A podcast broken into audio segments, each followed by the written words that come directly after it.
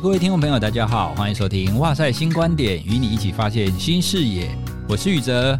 前阵子啊，我们家撑了两年多，那最后终于没有办法，还是确诊了。哦，可是休养了大概一个礼拜之后啊，大体上都有恢复。可是你还是会感觉你的身体不太一样。好，那像是娜娜，她本来气管就不是很好，确诊之后，哦，现在恢复了，可是气管还是很容易会出现咳嗽症状。那我们啊，就一直在想说，我到底要怎么样让你的身体可以变得更好嘛？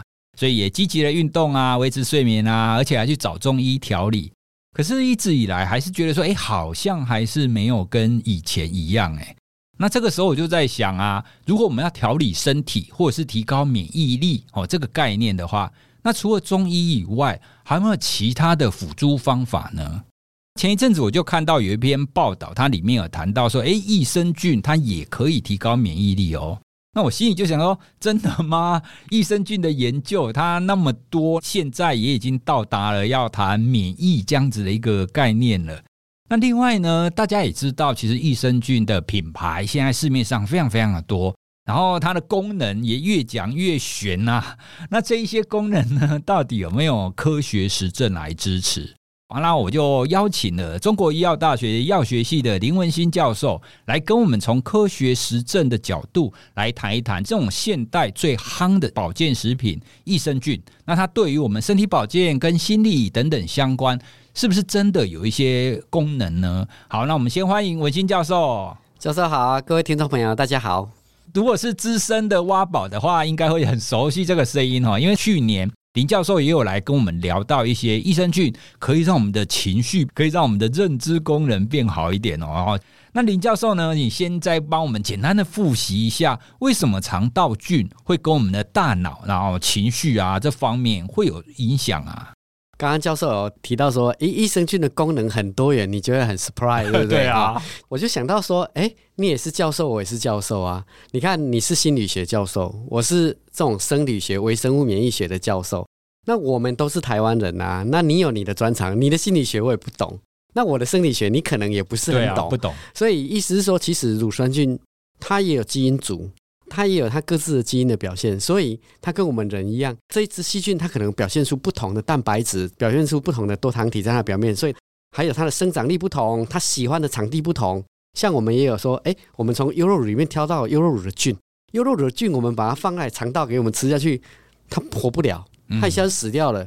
像我在药学系嘛，那我比较喜欢去从小宝宝身上去挑菌，因为宝宝的菌它可以到我们的肠道，所以它就喜欢住在我们的肠道。所以我就会想到说，这是福地福人居嘛，福地福人居，对不对哈？所以我的意思说，这个细菌的基因组也是不一样，所以有不同的序列、不同的基因组，它跟我们人一样，它表现出不同的功能。那我的实验室的职责就是筛选不同的菌种，找出它的功能、它的特性。教授刚好问到说，哎，之前我们有讲到这种精神菌，我发现精神菌其实也是一种偶然。那我那时候在喂乳酸菌的时候，哎，我们喂很多种哈，假设 A B C D F G 好了，那怎么其中有一只菌？给它喂下去的这老鼠哦，感觉它很聪明哦，而且它的体力也特别好。我们要去抓它的时候哦，就很简单的哦，我要去手去抓它，它会跑。然后其他组很乖哦，你跟它摸一摸，它不跑。我想说，这是不是过动了这样？因为它比较聪明嘛，一抓就跑，一抓就跑。哎，我们后来就发现说，诶，有一些细菌它似乎会增进这些老鼠的学习能力。他会知道说，我今天掀开盖子，要手要下去，就是要抓它，就是跑，而且它甚至会回转，会转身。那我们有发现说，哎，这些老鼠呢，我们看它的血液呢，它的血清素上升了，它的多巴胺也上升了。我们的血液里面跟老鼠一样，也有血清素、多巴胺，对，它掌管我们的睡眠，还有掌管我们的情绪。所以你看，很多忧郁症的人呢，他血清素就会比较低下，那他甚至他多巴胺比较低下，他比较容易失眠、焦躁。所以我们发现说，哎，这某些精神菌我们抓到了，我们就把它定名很好记了，Happy 九九跟 IQ 一八零 这两只菌呢，它就是让我们心情更愉悦、更快、更快乐，因为它血清素上升了，然后多巴胺也上升，就是说它晚上睡眠品质变好了，所以它可以帮助入睡。前阵子在看《Science》的一个顶级的科学期刊，这是我们医学界最顶级的，这个教授应该很清楚哦。他就发现说，肠道如果不好的老鼠哈，时候他发现他的脑，我们有所谓的这个脉络丛障壁，嗯，那这是一种学习通道，它会可以让我们的血液进入脑里面，然后这个通道也是一种记忆力学习的一个通道。这个肠道不好的老鼠呢，脉络丛呢竟然关闭了。哦，它为什么要关闭？因为它发现它的肠道在发炎，它高血脂嘛，坏菌就长很多，那坏菌就造成肠道发炎，那肠道发炎就免疫细胞它会流窜全身，它也会跑到脑去，所以他就发现这个发炎现象已经产生的时候，他就把它关闭起来。那关闭起来的时候，当然他保护了他的脑没有错，可是相对的他的学习力就开始下降。所以意思是说，如果你的一个孩子，他一直长期的一直肠道发炎、肠道不良，你都一直给他吃一些高油脂的西化饮食、精致饮食的时候，这你的孩子可能当然还是活蹦乱跳，但是他的学习力其实他的脑可能也许已经关闭或者关闭一半了，也许那他的学习力就开始下降。另外一组有吃益生菌的老鼠，他就没有关闭，所以他在学习力方面呢，他就变得比较强。当然，他后面有做一些迷宫试验，确实肠道比较好的，他的学习力就比肠道不好的高出很多。哇，文清教授这样一讲，我真的是秒懂哎！因为一刚开始我觉得说啊，你的肠道菌跟你的 brain 到底有什么关系？是，可是你一讲跟脉络丛哦，我们就知道，因为很合理嘛。因为你如果你的身体开始发炎，你为了不要影响到大脑，你当然要关掉啊。当我们的肠道你到底健不健康哦，肠道的部分就一定程度会影响到我们的 brain 嘛。对。好，那刚刚我文新教授讲的这一些啊，我们在去年也有做过一集哈，就比较仔细的来谈说，哎，让我们大脑可以变得比较灵光的这样子的菌，哦，我们会把上一集哦，同样也放在资讯栏当中，大家可以点过去，而且你还会听到文新教授一个很感人的故事哦，他做了这个益生菌救了他女儿，哎，是是是，真的真的非常值得大家听。好，那接下来我想要再追问一下，刚刚文熙教授，你有提到你们是不小心挑到那一个很厉害老鼠的这种益生菌嘛？这样听起来，益生菌的菌种好像就是你要类似做药一样，你要做很多种，然后去挑嘛。那理论上这样子，你养的菌要非常非常多啊，你 lab 要有很多人啊，你要重复很多人的试验嘛，对不对？可是现在，因为有很多益生菌的品牌，有的时候你会看说，哎，好像有某一个好像名人还是 KOL 跳出来说，哎，我研发了某某益生菌，这样听起来好像研发益生菌怎么感觉很简单？他他本来没有在做研究，那突然跳出来就可以做。而文新教授，你可能做了十几二十年，然后才研发出这样的结果。你可不可以稍微跟我们描述一下，大概就是做益生菌那种规模，或者是它那个背后的概念是什么？我那有时候觉得自己很心酸，你知道吗？你这样讲，因为哈很多那个网红哈，其实他们也许他们根本不是医学领域的，或者是说实话，有一些是营养师。因为我自己也是北医营养系毕业，因为营养系的人，我们是学习的是膳食疗养学，然后食物里面有什么营养。因为我也有教药学系、营养系啦、中资系啦、哦药妆系，那所以有一些名人啊，或是网红 KOL 啊，他们可能是蹦一下就有了。为什么？就是因为有。代工厂、食品代工厂去找他，哎，你要不要买这个乳酸菌呐、啊？然后你可以卖呀、啊，在你的平台上卖呀、啊。所以他们就是已经设计好了一个配方，然后当然他们的成本不会太高了。所以其实教授你也可以自己做，就是你找一家食品工厂，然后他说哦，我们做乳酸菌，然后他也会做给你啊，这速度很快，这个两个礼拜就搞定了。然后再来设计盒子，然后一个礼拜，你可以看到他们一个月蹦出十种产品都有可能。我说为什么会很心酸？哎、欸，我披星戴月二十年哈，然后我从以前我自己也是懵懂无知的大学生，我在大学的时候就在北医就跟着我们系主任一起做乳酸菌研究，一直做做做，甚至到产业界去学了发酵工程、量产工程，回来学界又做了更多更深入的动物实验、人体实验，所以这其实行不啷当也用了我二十年的生活寿命，你知道吗？而且我重点，我常常跟人家讲说，我披星戴月，我是真的披星戴月，我常常半夜都是三点回家的。其实我们做研究就是从菌种的筛选，像我实验室有三万多株菌种，从不同来源。那当然最主要还是从人体来源的。然后我们一起筛选，要经过它的体外试验，比如说耐酸性、耐胆盐性，这是基础的。然后吸附性实验，然后最后再用细胞实验证明它的它有什么免疫调节功效。在动物实验，最后再 final 人体实验，找医师合作做人体实验。这个就是我们真正学术单位整个研究的过程。很多人拿我跟网红比，不要，千万不要，因为我觉得这个是不同级别。呃，对对，一刚开始我看到，我想说，哇，这样跟你供起来，你应该会很心酸，我会跳起来。对，因为一般我们我们做学术研究，你一定会知道，你要做一个可以真的让人家吃进肚子里面，对，哦，他们会需要很长的一个历程。其实他们那种研发。不算是叫研发了，其实，在我们的感觉里面，叫做你可以说叫设计啦。我觉得，如果以我们来学术的定义，像我们就叫研发。那我觉得你可能就是说，你去跟工厂设计一个产品。设计就比如说，哎呦，我跟你讲，我要哪一种菌加加加加加加进来就对了，是吗？哦哦，所以他们用设计的方法也可以宣称说到底有没有效，可是实际上你也不太清楚。毕竟我们是学术界的哈，我们一定是扎扎实实在做研究。我的学生都是药师、医师，还有甚至营养师，这些都是我的学生。比如说老师今天在这里乱讲乱讲一通。那不就被学生笑掉大牙，你懂吗？爆料是啊，所以像我们就是讲话就要特别小心，因为毕竟是教授哦，讲话就是要有证据，对对，那要有自己的实验证据，或者是至少是国内外论文的佐证，这样。对，那这也是我们节目我们在访问来宾的时候，你没有办法讲的很夸大，好像讲的好像很厉害，什么都行，因为没证据就是不行嘛。是是是，对。好，那我们进入今天我非常想要请教文新教授的啊。就像刚刚我提的，其实现在台湾人应该大概可能八成以上都确诊过吧。对。那有很多的文章啊，都会讨论所谓的长新冠啊。然后其实新冠之后，其实你得过一次，你也还是有可能再得嘛。然后我们对我们身体都会有一些影响，所以大家都非常在意，就是你怎么让你的身体保健，怎么让你的身体免疫变好一点。那我有看到有研究，就是有一些益生菌可以让免疫功能可以提升。那你可不可以稍微跟我们讲一下，这是真的吗？那大概的原理是什么啊？是刚刚说菌种是要筛选的，绝对不是说我随便抓了一只优酪乳的菌种啦，或是泡菜里面的菌种、臭豆腐里面的菌种，哦，就说它可以提升免疫力，绝对不是。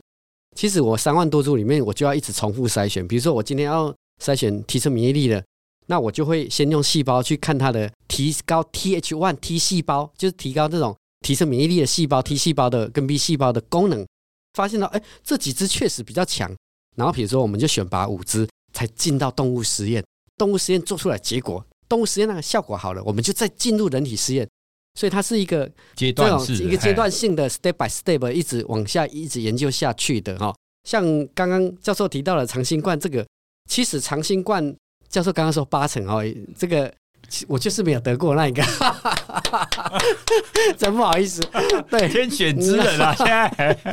对，当然我有时候也可以臭屁一点讲说，哎，可能是我自己平常保养有都有吃益生菌。哎，像这种长新冠，其实我觉得，像有一很多消费者都跟我抱怨说，哦，感染之后弟弟落晒，弟弟腹泻啦，阿伯雷公，哦，我现在被太阳晒到，我的全身都都起荨麻疹啦，然后哦，所以他的皮肤也很敏感，或者肠道很敏感。或者只是有些人就干咳，一直咳嗽，或者是失眠，甚至有人很紧张，而且这种紧张，你叫他不要紧张，他控制不了，他已经成为有一种病态了。所以其实这整个长新冠下来，我只能说啦，这个病毒攻击了我们身体的，特别是免疫系统跟黏膜系统，因为我们的黏膜就是 B 细胞最主要嘛，它进攻了我们的黏膜，像支气管呐、肠道那里的黏膜，然后让我们的黏膜可能有点溃败。这时候我们的身体就变得特别敏感。那如果是失眠的问题啊，或是他有点恐慌了、忧郁这种问题呢，也许他的血清素、他的多巴胺的制造也是在肠道哦。其实我们的九成的血清素是肠道制造的。对，这里肠道是不是哪里坏掉了？它制造量不足了。所以我觉得，如果大家有新冠之后的这种所谓的长新冠的症候群的话，我认为当然你可以平常适度的运动，甚至你也去找中医调理。我认为你把肠道照顾好，也许你的睡眠品质、你你的紧张也会变好，那你的支气管免疫的调节，你的肠道也会变好。所以呢，其实乳酸菌它有很多功能。那我刚刚讲的调整精神是精神的菌，调整过敏是过敏的菌，调整肠道是肠道菌，这是三个不同的类别。对，所以也也就是说，你们已经有找到就是可以叫是否这种过敏这样子的一个菌。提升免疫力啦，或是过敏，我们就都挂在同一个系统里面。哦，所以免疫力跟过敏它是同一个菌吗？同一类的？呃，我们发现我们的 BB one、BB five 它是双向调节，就是说，今天你过敏的时候呢，你发炎，过敏是一种发炎，像太高的时候呢，诶，我们的菌可以透过肠道的派雅氏腺体，它是用你像军事堡垒啦，七层的免疫系统在肠道嘛。我们透过这些军事堡垒的讯息传达，就是乳酸菌下去的时候，它给它传达一个讯息，然后再开始去调节，它会调节我们的免疫细胞 T 细胞，然后特别是一个叫调节性 T 细胞叫 Treg，调节性 T 细胞就会开始控制我们的过敏发炎细胞的现象，所以这是调过敏。我们同时看到，哎，如果是它的这个免疫系统比较差的，哎，我们又可以诱导它 T 细胞的上升，那诱导的是 TH1 系列的。所以我们后来发现说，哎，这 BB one、BB five 这个菌呢，它是可以有双向调节能力的，这是比较特别的。关于过敏，我想要再问一下，因为有很多不同类型的过敏嘛，比如说它可能是气管啊，或者是它可能皮肤啊。那您刚刚所提的这个过敏，就是哪一种过敏都有用吗？其实我曾经看过有一家厂商哈，就是说，嚯，我的是针对皮肤过敏的益生菌，这个是针对鼻子过敏的益生菌。其实我告诉你，我认为他是根本是不懂，因为我们的过敏是身体整个免疫调节的。比如说你当然你皮肤过敏啊，小小朋友起荨麻疹，我们可以用药物来抹，能不吃，那我们用抹的就可以让它平复，那 OK。那如果他鼻子过敏，那又有皮肤过敏，那我们就吃药，去吃药下去，比如说类固醇或抗组织胺，它是整个平复我们的身体的发炎反应。但是我们都知道，其实给小朋友一起长期吃药，这也不是什么好事。嗯、所以如果我们用天然的益生菌，它可以调节这最重要的关键点是 Treg cell，调节性 T 细胞才是真正主宰我们免疫系统的关键。其实过敏是一种全身性的，像我过敏的时候，我就会眼睛痒、鼻子痒、流鼻涕。像有一些皮肤过敏的，其实他最后你去抽他的血，他的血液的发炎细胞跟我是一样的，是比较高的。重点就是，其实过敏是血液的细胞的现象，只是展现在不同地方。对，它展现在不同的地方。我们只要益生菌下去，也许它就可以调节。同样的药物下去，它就可以同时调节这两个地方哦，皮肤啦，或者是。眼睛、鼻子的过敏其实是一样的，也就是说，现在假设我皮肤过敏很严重，那我可以去医生那里拿药来擦。你可以第一个先用擦的。对啊，如果擦不好，像荨麻疹很很严重的，医生就只抗组织胺给你。那同样的，你觉得鼻子一直流鼻水，去找医生，医生我呃一直过敏啊，我闻到花粉一直过敏，那医生开给你也是同一个药。哦，对，然后你也可以透过益生菌，就就是来就是调节你体内这个有点像是根源哦，就是免疫系统的根源，从肠道的免疫系统来调整全身的免疫系统。刚刚你有提你们的团队可能做了十几年，那有非常多的研发出来的个菌株，而且呢还有很多获得国际专利的。那你可不可以再跟我们讲一下你那一些比较特别的菌种啊？它是什么？它有特别厉害吗？其实我们实验室发现最主要的菌种叫 CMU 九九五，CMU 是中国医药大学的代号，九九五是九九我，就是刚刚教授开头的时候，那那个救了你女儿，他是保护我的女儿，救了我的女儿 哈。嗯其实他在刚出生的时候，他就泌尿道感染很严重，因为他严重肾水肿，双肾哦。那现在我们都一直把他保护了啊，他都没有再感染的一个现象。那所以像我们 CM 九九就是拿到了抗感染的专利，抗肠道、抗泌尿道感染，还有保护肝脏、保护肾脏的专利啊。这是我们 CM 九九，这是针对肠道还有这个抗感染的保护。那像刚刚有 BB one、BB five，这是。调节过敏体质、提升免疫力的，像很多癌症的朋友需要提升免疫力，那我们也会推荐他吃 BB One、BB Five 来提升免疫力。呃，说了精神菌种，它就是调整我们的睡眠品质，帮助我们睡眠，甚至可以增进幼儿的学习能力，然后让他们的学习能力更好。这当然，这个学习能力是比较偏向幼儿。可是，其实我们当初的实验还有一个 model 是。抗阿兹海默症、抗失智，所以效果也很好。对，所以这个就针对我们的脑的发育还有睡眠的品质，就有所谓的 Happy 九九跟 IQ 八零的菌种。所以大概我们目前有分这三大类。哦，那你刚刚讲这三大类都是你所描述的，从这样子菌种里面筛选出来，然后动物实验，然后人体实验这样一路过来的。对对对，你所讲出来这个效果都是有科学论文的研究，当然当然，而且我们都是跟医师合作。对对对。这个其实就是我觉得我们现在在挑选所谓的保健食品很重要的地方啊，因为我自己是一个。可以说是怀疑性很重的。我常常看出来，哎，你说这个东西有效有效，嗯，到底是真的吗？哎，因为很多的商业的品牌，他们当然会声称自己的东西的效果很多嘛。对对对，对啊。可是有的时候你买那么贵，然后吃下去到底有没有效，你又不知道哦。所以我自己在买的时候，我都会特别在意说，哎，至少这个研发者这个品牌讲的东西到底是不是真的。那另外啊，我也看到有很多人会问一个问题，因为通常你益生菌不会是说你今天吃明天就有效嘛，哦，通常要吃一段时间。可是呢，这种东西啊，它有可能会产生跟我们药物一样的类似耐受性，就很像是哎，你吃了一段时间，那这个益生菌真的让你变得比较好。可是你如果不吃，是不是它又会让你变得比较不好？有点类似那种停药的反弹，会有这种顾虑吗？因为益生菌是一个活的菌株，它虽然我们呃国外也有人说它是 living drug 活的药物哈，那基本上它不像我们化学结构，比如说像止痛药啦，或者是什么降胆固醇药的这种化学结构，所以它不会有药物耐受性。但是我也有发现，它似乎对有一些民众会产生所谓的免疫耐受性。但是我也查找了很多国际上的学者去研究，似乎没有任何人去研究这一个主题，因为这个状况的人收集不易。那我个人提出一个假设哈，就是我认为有一些人，假设他今天过敏好了，他吃了我的益生菌的时候，他前面调得很好，然后后面的呢，哎，他们说就啊，教授你的这个过敏最近怎么呃没有很好了，调节没有之前那么强，那我就会跟他说，那也许你停停一个礼拜试试看，可能了哈，我这是推测哦，有可能是所谓的免疫耐受性，他已经习惯了我们的。乳酸菌诱导的免疫系统所诱导出来调节性 T 细胞的，它有点疲乏，所以你稍微把它停下来，它就降下来，在恢复平静的时候再重新吃就会有效。这是我个人观察到。比如说你本来鼻涕流得很严重，那你现在鼻涕已经从本来是一百分，就是一百分的流鼻涕，现在变成三十分，你三十分要往到零的进程，本来就是相对很困难，所以也许益生菌的效果就大概可以解决你七成的过敏。能力就到这里为止。对，我认为后面这种是心态的一个作用，这个心理的问题。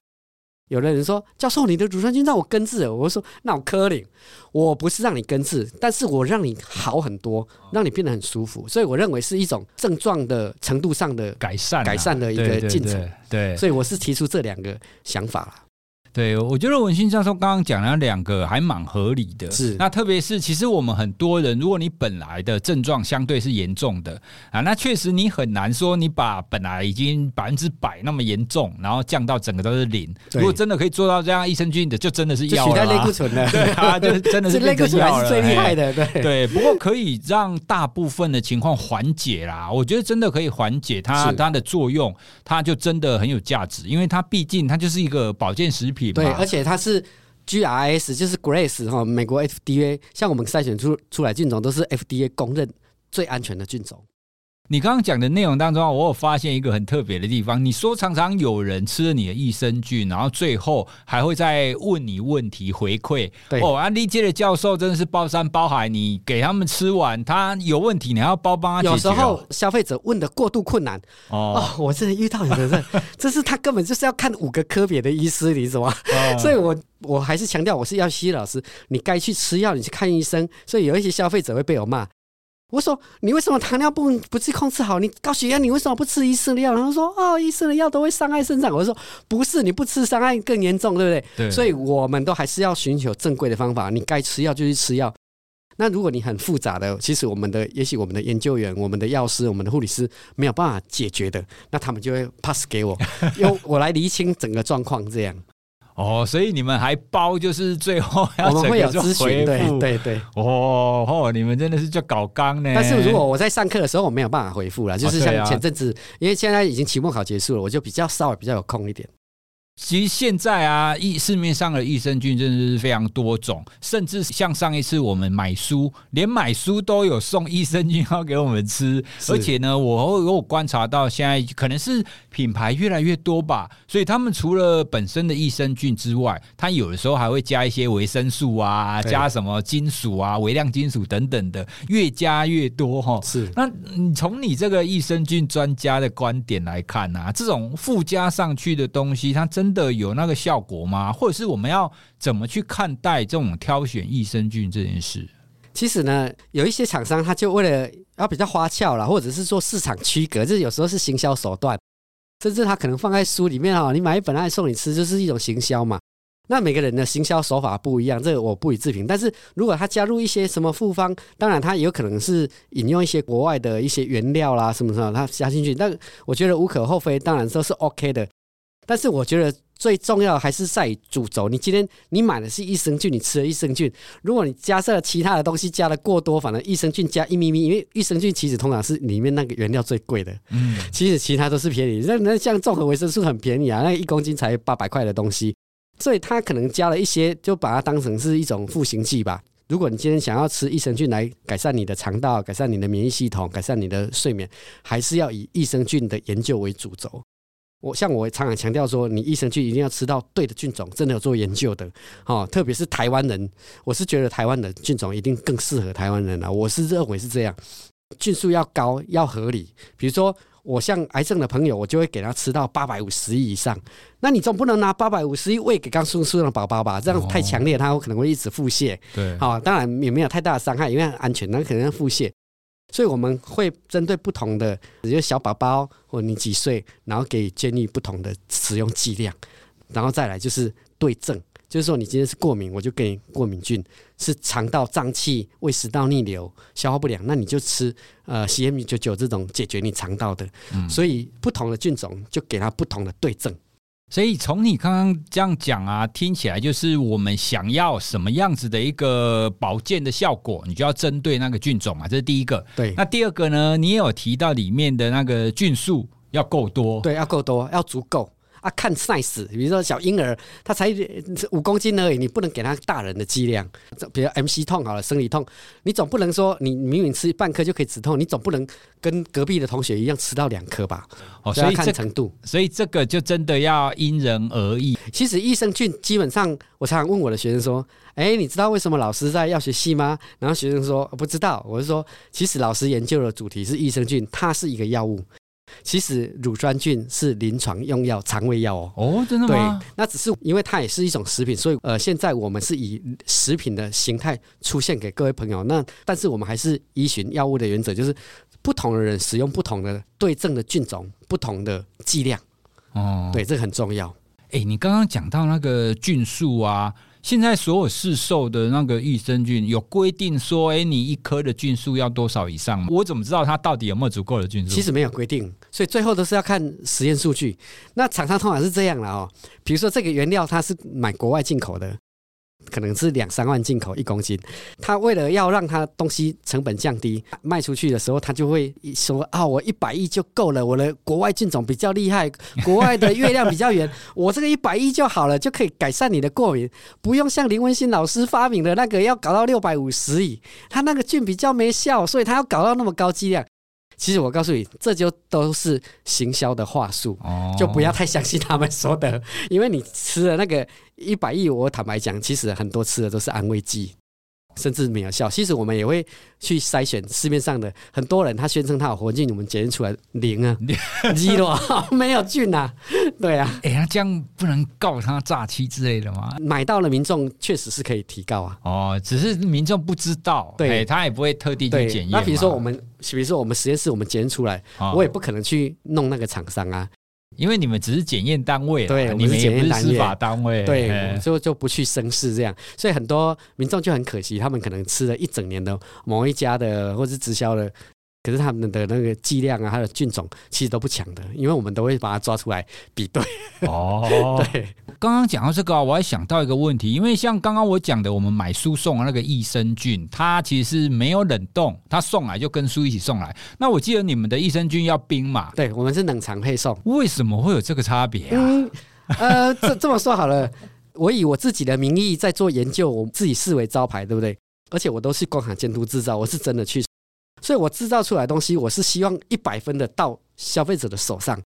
这个像夏天我们一定会冷链，就是我一百分的东西送给你了。今天你只买一一个月份、两个月份，你放在常温，放在桌子底下，不要晒到太阳，它很稳定，放心好了，它保存期限两年。可是如果你买比较多，我们就会建议你放到冷藏冷冻，嗯，它那时候就几乎可维持。你刚拿到那一天的品质哦，所以我们在冬天的时候就会常温，然后夏天的时候我们就会冷链哦。所以也就是说，如果你要放久一点，就是最好还是用冷藏的方式。是，那像出出国随身携带，你十包二十包都没有关系，放在包包，但是就是不要把它丢在车上晒。我们有做过那种夏天。那时候八九月的时候，我我就把我的车丢在路边嘛，让它晒。哇，那时候可以飙到六十度，好热喔。然后我们就把乳酸菌丢在里面，放了整整一天哦，就是一整天晒下来。哎，它确实是有受损的，它大概会损失一层。哦，所以太热的时候，它会受到热虐待，它就会有点减损。但是你出国随身携带，你只要放在你的包包，其实它都很安全，很 safe，都不用担心。哎，你刚刚讲到出国这种东西，出国过海关是没问题的吗？没问题的。它就是很像是食品这样子过去，是不是？基本上我去开研讨，为什么我带出国都没有遇到什么问题？好啊，那最后啊，因为我们今天谈了这么多益生菌，可是啊，我知道有很多人还是觉得说啊，你干嘛买那么多保健食品啊？是，其实最关键的还是你要维持好你的作息嘛，比如说你要睡眠正常啊，维持运动啊，其实这样就可以了啊。文心教授，就你自己的观点，你觉得现代人如果我们单纯只维持自己的这种作息健康，这样就已经足够了吗？那你添加或者是你再另外增加这个保健食品，真的有它的必要性吗？我们怎么去思考说到底有没有必要再多？其实，这个问题哈，我讲实话，校长也问过我，然后很多医生也问过我，他们说林教授，你的养生之道是什么？因为我也不是那种很好体格、那种很健壮的，我自己在研究这种保健食品，研究那么多哈。刚刚教授我说的，我们适当的运动、多喝水、均衡的饮食，这些都是我们基本盘。那今天无论你做不做得到，其实我们的肠道都是走向老化，不可以不可以否认吧？对。那我们肠道老化的指标是什么？你的开始肠道蠕动会越来越少，就是你可能开始有一些便秘现象，或者是呃你的肠道的菌相会越来越差，它的好菌会越来越少。日本做过很多研究，就算是你今天是一个健康的身体，大概过了四十岁的时候，其实我们肝肾啊、肝心脾肺肾都在走下坡，其实肠道一直在老化，肠道菌丛也开始在变不好，坏菌越来越多，好菌越来越少，这是真的。所以呢，如果你问我养生之道，如果你这一生只选择一种保健食品，那我真的强烈建议你就是吃好的益生菌就对了，哪怕你一个礼拜只吃两次。那也没关系，你要把它想成你的肠道在施肥，你的肠道现在已经越来越弱了，它已经老化了。你偶尔就去给它施一些乳酸菌，让它活化活化，让它肠道变得干净。因为我们的坏菌越多的时候，毒素就越来越多，毒素越来越多，它会进到我们的血液里面，加速我们的器官的老化。所以呢，你用乳酸菌去逆转，去偶尔给它逆转逆转一下，你的肠道就会比别人还要更健康。我是认为说，如果一生只选择一种。乳酸菌绝对是最大的选择。有的人会跟我说：“ 那维生素吗？维生素当然也很好。”可是我会告诉大家，其实乳酸菌进入肠道的时候，它会合成维生素。哦，然后你也可以去晒太阳，可以合成 合成维生素 D。那吃水果，那所以乳酸菌也许是真真正最重要、最关键的保健食品。哎，我觉得文心教授你这样讲有说服我哎。确实，如果我们维持好的一个健康作息的话，像运动啊、睡眠啊等等的，没有错，你可以身体健康。可是你不可否认的，就算这样，你还是会继续老化。老化，那你特别是你刚刚提的肠道，而且肠道的老化，它对整个身体的影响也都非常大嘛。是对，所以我喜欢你用这种施肥的概念。是，其实乳酸菌的研究很多，它甚至可以抗老化。所以抗老化就是让我们的器官恢复，或者是至少停在你年轻的样子。益生菌某种程度，它是确实是可以让我们更健康，然后抗老化。哦、所以很多那种长寿村啊什么，你去看他们，他们都是在长期吃那些酸奶优格。那当然，我们现在用科学的角度去筛选出来菌种，这些菌种回到后代后年基，它更适合我们人体的肠道，来帮助我们人体的健康。哦，你这样讲起来，我都好想要赶快去买来吃了呀！真的要固定施肥才可以。是是是。对。好，那我们今天呢、跟文新教授聊了非常多关于益生菌的概念。那这个确实也都是我自己本身的疑惑啦。哎，对，因为就像刚刚我最后问文新教授的啊，对啊，你为为什么需要补充益生菌？为什么需要保健食品？那也确实，我们现代人，你不要说益生菌啊，你真的可以做到，你有固定的运动，跟你有维持良好的睡眠，哎，这就很不容易了。哎，所以我们真的要可以给自己。一些机会哦，你在生活当中呢，尽量让自己有时间去运动，好好的睡眠，而且偶尔帮你的肠道施肥一下哦。好，那今天呢，虽然我们聊了很多，不过其实今天主要是我自己的疑惑啦。那听众朋友，你可能也有很多关于益生菌你想要知道的哦，那你也想要问一下文心教授。像刚刚啊，我们也讲了那些文心教授真的来者不拒啊，就大家有问题，他都会尽量的回复，尽量回答。对，所以我们也会把文心教授他们团队哈相关的联络资讯也会放在我们的资讯栏。哦，所以如果各位你对益生菌还有什么疑问的话，不要来问我哈，因为我也不懂。大家可以直接透过资讯栏，可以直接去询问。哦，那相信呢，文心教授的团队会给大家很满意的回复。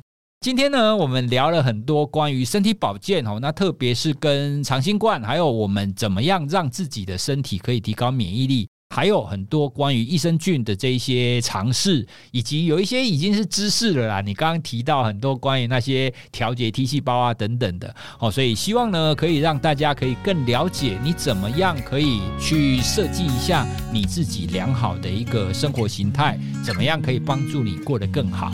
好，那我们今天就跟大家聊到这里喽。哈，那谢谢大家的参与，也谢谢文心教授，谢谢大家。谢谢，好，拜拜。拜拜。